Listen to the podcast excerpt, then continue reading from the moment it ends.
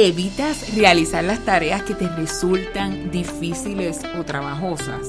Hmm, ¿Prefieres invertir el tiempo en otras actividades que son más divertidas y también actividades que son más placenteras?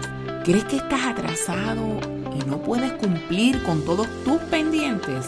Si te identificas con estas preguntas, te invito a que escuches este episodio para que te percates que todas esas conductas tienen que ver con el procrastinar.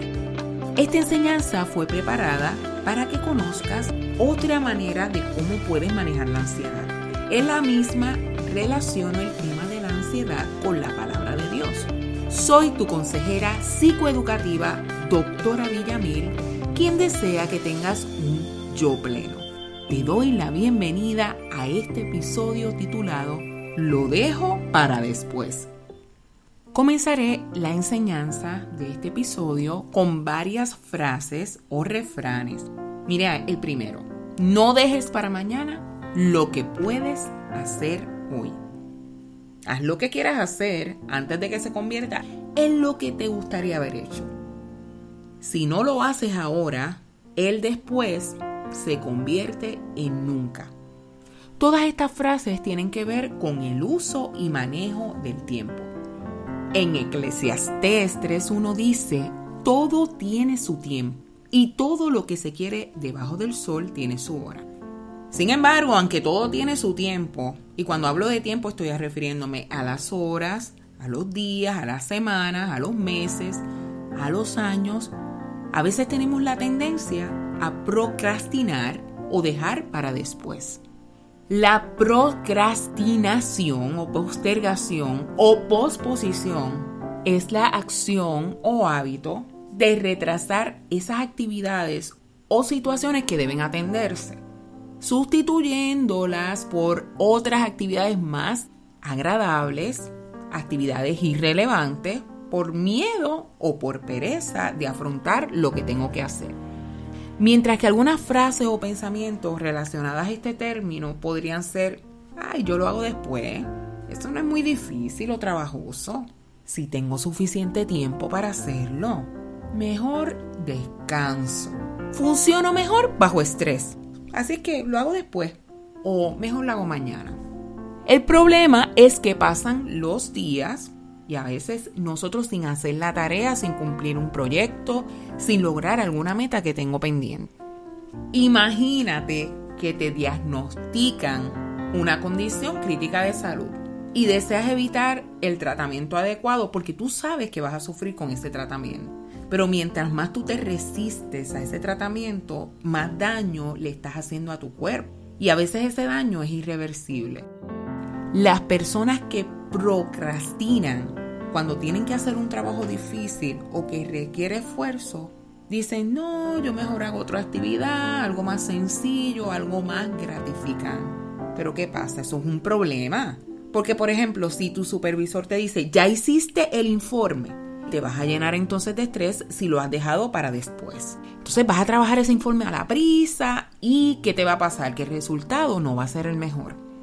Eso también le sucede a muchos estudiantes que tienen que coger un examen y lo dejan para la última hora. A veces estudian el mismo día o el día antes o la noche antes. Entonces ese material no se va a internalizar a largo plazo. Si no nos tomamos el tiempo para hacer lo requerido con antelación, puede ser en el trabajo, en el empleo, en la universidad, en la escuela, en el ministerio, en situaciones o cosas que tengas que hacer con tu hogar o con tu misma salud.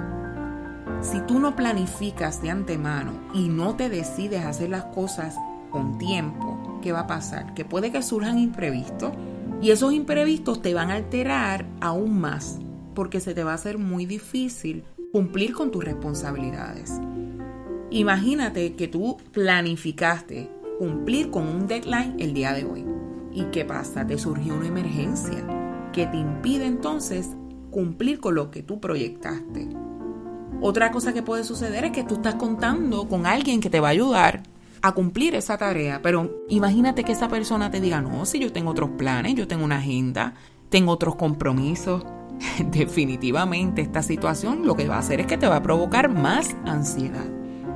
Esto mismo le pasó a una persona que conozco que requería entregar una carta en una organización. La carta la tenía que entregar el lunes y esa persona la solicitó el sábado.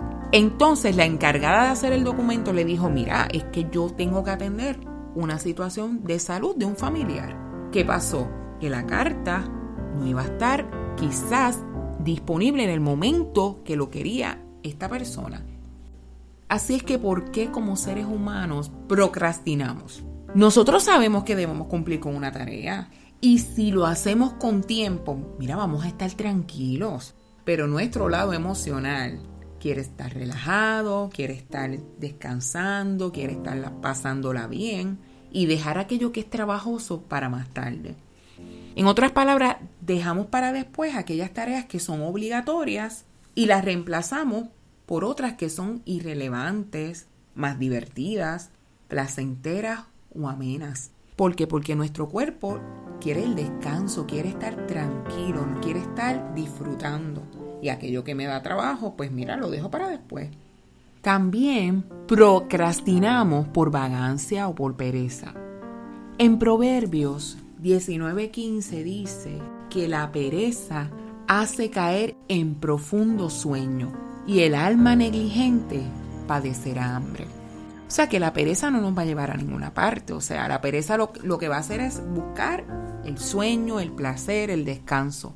Pero eso tiene un resultado y es que podemos padecer hambre. Y no necesariamente me refiero en este caso a que vamos a padecer hambre. Es que lo que tenías pautado en tu vida, pues es difícil que lo logres.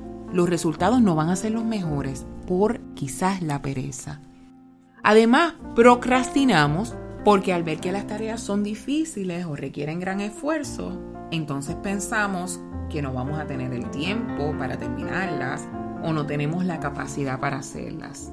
Si una tarea nos parece demasiado complicada, grande, indefinida, es mucho más probable que la aplacemos, porque quizás nos estamos dejando llevar por la ley del menor esfuerzo.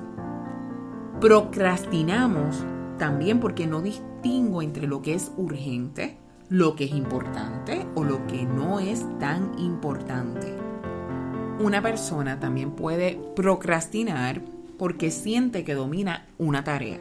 Por lo tanto, en su pensamiento está la idea de que dice, bueno, eso no es tan difícil, yo tengo tiempo para hacerlo después. Si yo eso, para mí eso es pan comido. Finalmente, una persona puede procrastinar porque no se siente capaz para hacer algo o teme hacer esa tarea. Entonces dice, pues mira, lo dejo para después o, no, no, lo hago nada, si total esto yo no sé cómo hacerlo. Esas son las razones por qué las personas dejan las cosas para después. Pero ¿cómo puedes evitar procrastinar? Número uno, identifica el momento en que tú seas más productivo. Hay gente que funciona mejor en la mañana, hay gente que funciona mejor en la tarde, otros funcionan mejor en la noche, otros en la madrugada. Si eres más productivo en la noche, cuando vayas a hacer algo, lo vas a hacer más rápido porque es tu momento de mayor efectividad. Otra cosa que puedes hacer es hacer uso del calendario. Escribe en ese calendario lo que vas a hacer por día, estableciendo horarios, siguiendo unas rutinas, entonces establece horarios, pero tampoco quieras abarcar tanto. O sea, este día voy a hacer esta actividad, monitoreando, verificando cómo estás manejando tu tiempo. Hay tiempo para todo, como dice la palabra de Dios.